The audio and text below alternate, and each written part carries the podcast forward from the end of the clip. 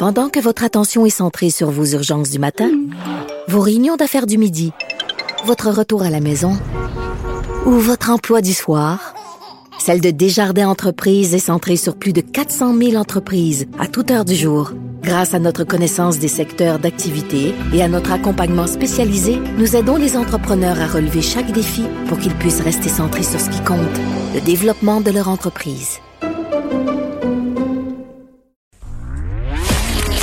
Culture et société.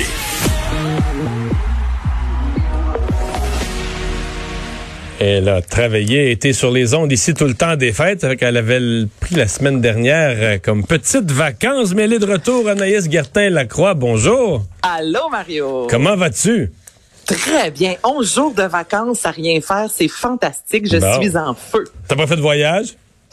Non, non, je te dirais que je suis pas mal restée à Saint-Bruno. Ça a été ça mon voyage. Je me suis promenée dans la ville. Bon. Euh, T'aimais ça durant le temps des fêtes, euh, faire partie de l'équipe qui tenait le fort ici à Cube?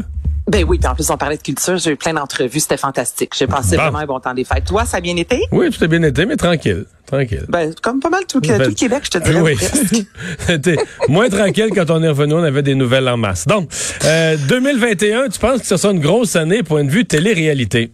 Ben, j'en suis certaine, Mario, et on en parlait, on en parle d'ailleurs aujourd'hui, en fait, dans le Journal de Montréal. La preuve, bon, hier, on a commencé avec Big Brother. Dans moins d'un mois, il y a Star Academy euh, qui va commencer. Ça fait presque un an, Mario, qu'on mousse autour de Star Academy, qu'on nous dévoile ici et là euh, quelques petits éléments là pour venir nous chercher. Et euh, c'est incroyable, en 2020, puis je veux pas, on avait juste à faire, presque être à la maison, regarder la télé. Et entre toi et moi, le soir, quand tu arrives chez toi à 20h, plus le droit de sortir en général avec ce qu'on fait.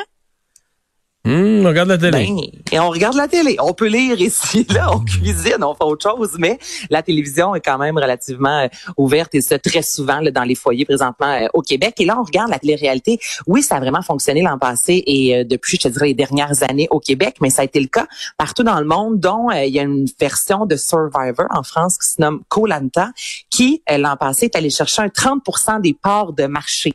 Ça, c'est énorme, là, vraiment une hausse considérable. Oui, en France, c'est sûr que la télé-réalité là-bas, ça, ça fonctionne. Mais aux États-Unis aussi, American Idol a enregistré une hausse de 30 Britain's Got Talent est allé chercher sa meilleure saison euh, en 2020, euh, meilleure des euh, cinq dernières années. Je dis, il y a un engouement. on a souvent l'impression que la télé-réalité euh, va mourir. On dirait qu'on dit ça chaque année, mais ça existe depuis 1971. Et moi, je te garantis que cette année, ça va encore fonctionner. Tu penses pas, toi? oui, oui, non, tout à fait. Tout à fait, tout à fait. Mais par contre, euh, hier, euh, Big Brother, euh, supposé célébrité, quelques célébrités. Euh, écoute, je, l'ai pas regardé, il y avait du football, tout ça, mais les filles le regardaient un peu chez nous. Fait que j'ai vu. Les filles ont trouvé ça pas si pire, moyen. Mais moi, j'ai trouvé que ça avait l'air, mais plate comme pas imaginable. Il y a eu. Ils ont fait, pour vrai, ils ont fait un concours, ils se sont fait garocher de l'eau un peu. Le reste, ils ont parlé. sinon, c'est ça levait pas. Je, vais être honnête avec toi, non, non, effectivement, mais tu sais, c'est la première. On laisse la chance aux coureurs. C'est un mur pour ceux qui l'ont pas vu, justement, qu'on qu'on inclinait euh, tranquillement, puis les candidats se faisaient lancer de l'eau dans le visage. Mais tu sais, on nous avait promis vraiment un divertissement incroyable. Jamais vu. Ma chaise, Mario. J'ai déjà été plus stressé que ça en faisant l'épicerie, OK? non, c'est ça. on faisait ça. On faisait ça, ça, ferme chez nous, ça rosait avec une hausse, là.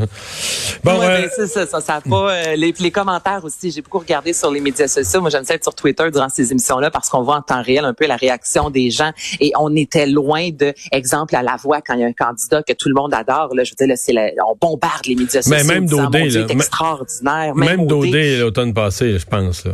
Oui, ouais, là, hier, ça a été tranquille. Là. Il fallait que j'aille chercher le mot-clic, exemple, sur Twitter pour être capable de lire les commentaires. Tu sais, j'en voyais pas euh, partout, partout, partout. Ça a été justement aussi le calme plan. Aujourd'hui, on n'en a pas tant jasé sur les médias sociaux. Donc, reste à voir. Mais il y en a plein d'autres télé-réalités à venir cette année. Puis, je pense vraiment qu'on regarde aussi pourquoi on écoute la télé-réalité. Moi, ce que j'aime dans l'article, on dit ce genre d'émission n'exige aucune réflexion. Puis, c'est très souvent, on a envie de se mettre vraiment le, la tête à off, le cerveau euh, sur pause. Donc, ça marche la télé-réalité. Et plus plus que jamais, on a envie de voir des gens vivre d'une façon normale.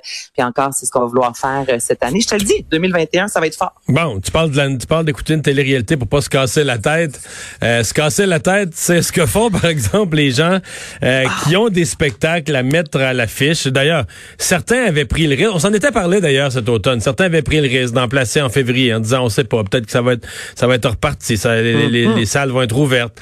Et là, avec le, le, le couvre-feu, on n'a jamais été aussi loin d'aller voir un spectacle que ça. Puis, tu sais, je t'en parle là parce que, bon, on est le 11 janvier. Cette semaine, Vincent Vallière devait monter sur scène. Lui, sa tournée commençait au mois de janvier. Euh, il y a Fred Pellerin qui avait annoncé des dates là, dans la prochaine année. On s'en était parlé, toi aussi, euh, toi et moi, de Cathy Gauthier, entre autres, aussi, qui avait annoncé des dates. Il y a énormément d'artistes.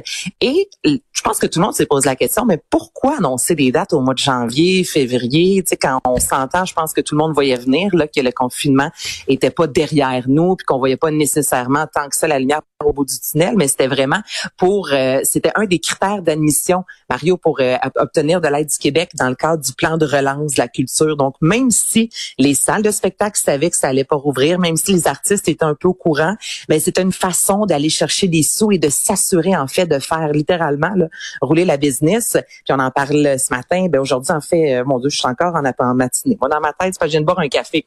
Bon, on en parle dans la presse. C'est ça, c'est l'enfer le présentement pour les agents de spectacle qui doivent travailler des plans A, des plans B, des plans C, des plans D. Il y a des albums à venir. Je veux dire, c'est honnêtement, c'est des dizaines de milliers de concerts qui ont été annulés ou reportés, puisque je connaissais pas, moi, c'était l'expression tempête de neige dans un spectacle. C'est un peu comme une journée d'école, Mario. On annule, c'est une tempête de neige, on la reprend un peu plus tard. C'est un concept que tout le monde connaît. ouais. Ouais, bon, ben là, on voulait faire ça aussi avec les concerts. C'est ce qu'on s'est dit au début avec la pandémie. On va annuler, euh, on va reporter Ouais. euh, dans un ou deux mois. C'est juste qu'à un moment que donné, c'est c'est devient- ça. C'est que ça s'en fait tellement qu'ils sont reportés que. Ouais, exactement. Puis au niveau aussi là, de l'itinéraire, on veut plus. euh, Tu les artistes souvent, euh, tu fait toi aussi, genre au niveau politique. Tu sais, quand tu t'en es dans le bas du fleuve, ben tu restes dans le bas du fleuve quelques temps, puis tu vas rencontrer, tu vas serrer des mains. Donc là, les artistes, c'est que là, on recommence à regarder euh, ceux qu'on programme dans des salles de spectacle. Mais là, tu peux te retrouver à Valleyfield le jeudi. Ensuite, tu devrais aller à Québec pour revenir à Longueuil. Je veux dire, on espérait. Là, il y a plusieurs artistes qui ont booké ça dès, comme tu disais, février ou même janvier. Mais le casse-tête est très très loin d'être fini. Et finalement, Sex and the City revient. Ça, c'est la nouvelle de feu. Est-ce que ça a déjà joué chez vous? Euh, oui, mais pas moi. Moi, j'ai jamais vu un épisode, je sais même pas c'est quoi. Mais je sais c'est quoi, Toi mais je sais plus. aucun épisode de rien, mais tu me dis toujours que la télévision est allumée puis que tu sais un peu c'est quoi. Là, tu vas me dire que Non, tu sais là, pas cette fois-ci, ce je sais même pas. Non, là, City. c'est vraiment, là, écoute, tu peux pas te dire ça m'a laissé indifférent. Mais je pense pas que ça a été bon. écouté beaucoup chez nous. Je pense pas. Mais peut-être que la septième saison, la nouvelle, celle qui a annoncé, été annoncée hier sur HBO, euh, elle va fonctionner chez toi. Puis, tu sais, pourtant, souvent, moi, je te dis que je suis pas très, très fervente lorsqu'on ramène un film, quand on fait un deuxième volet qui avait pas nécessairement besoin. Donc là, tu sais, Sex and the City, encore, c'est une émission qui a arrêté il y a plusieurs années. Ça a vraiment fonctionné. Les deux films ont connu un franc succès. On aurait pu aussi laisser ça comme ça. Tu sais, ça a terminé vraiment sur un, un gros succès. Mais je suis vraiment contente, Mario, de ce retour-là parce qu'on va mettre de l'avant trois femmes dans la cinquantaine qui vont parler de leur vie amoureuse, de leur vie sexuelle et d'amitié. Et vite comme ça, si je te dis, parle-moi d'une émission où des femmes dans la cinquantaine explorent tout ce pan-là, ces pans-là de leur vie. Il n'y en a pas beaucoup là, dans, l'histoire même de la télé. En a-tu qui te viennent en tête? Euh, je dans sais la pas. cinquantaine, là. Ouais. Ben, il y en avait au Québec à l'époque des dames de cœur, mais c'était les couples, les hommes aussi étaient dedans, mais ça c'était centré sur les femmes, non? Oui, c'était centré sur les femmes, mais encore là, c'est ça, c'est des couples. Là, le Sex and the City, c'était quatre femmes. Là, il y en a une qui ne sera pas de retour, Kim Cattrall, ça a été confirmé. Là, ce sera vraiment trois amies dans la cinquantaine. On les a connues, elles étaient dans la trentaine, buvaient des cosmopolitains à New York. Ça parlait, je vais même pas dire le mot sexe, je vais dire cul, Mario, parce que c'était vraiment cru, honnêtement. Là, il y a beaucoup de filles qui en ont appris énormément en écoutant cette série-là, mais ça nous ouvrait sur justement euh, la vie de femme, de ce que c'était quand lorsqu'on on s'assumait, tant au niveau professionnel que justement euh, social, exemple. Donc là, c'est vraiment une belle nouvelle. J'ai hâte de voir comment des femmes dans la cinquantaine vont être traitées à l'écran en 2021. Je te le dis, ça promet. C'est une des nouvelles qui a fait le buzz depuis hier sur Internet. Merci Anaïs. Mais ça me fait plaisir. Bye bye.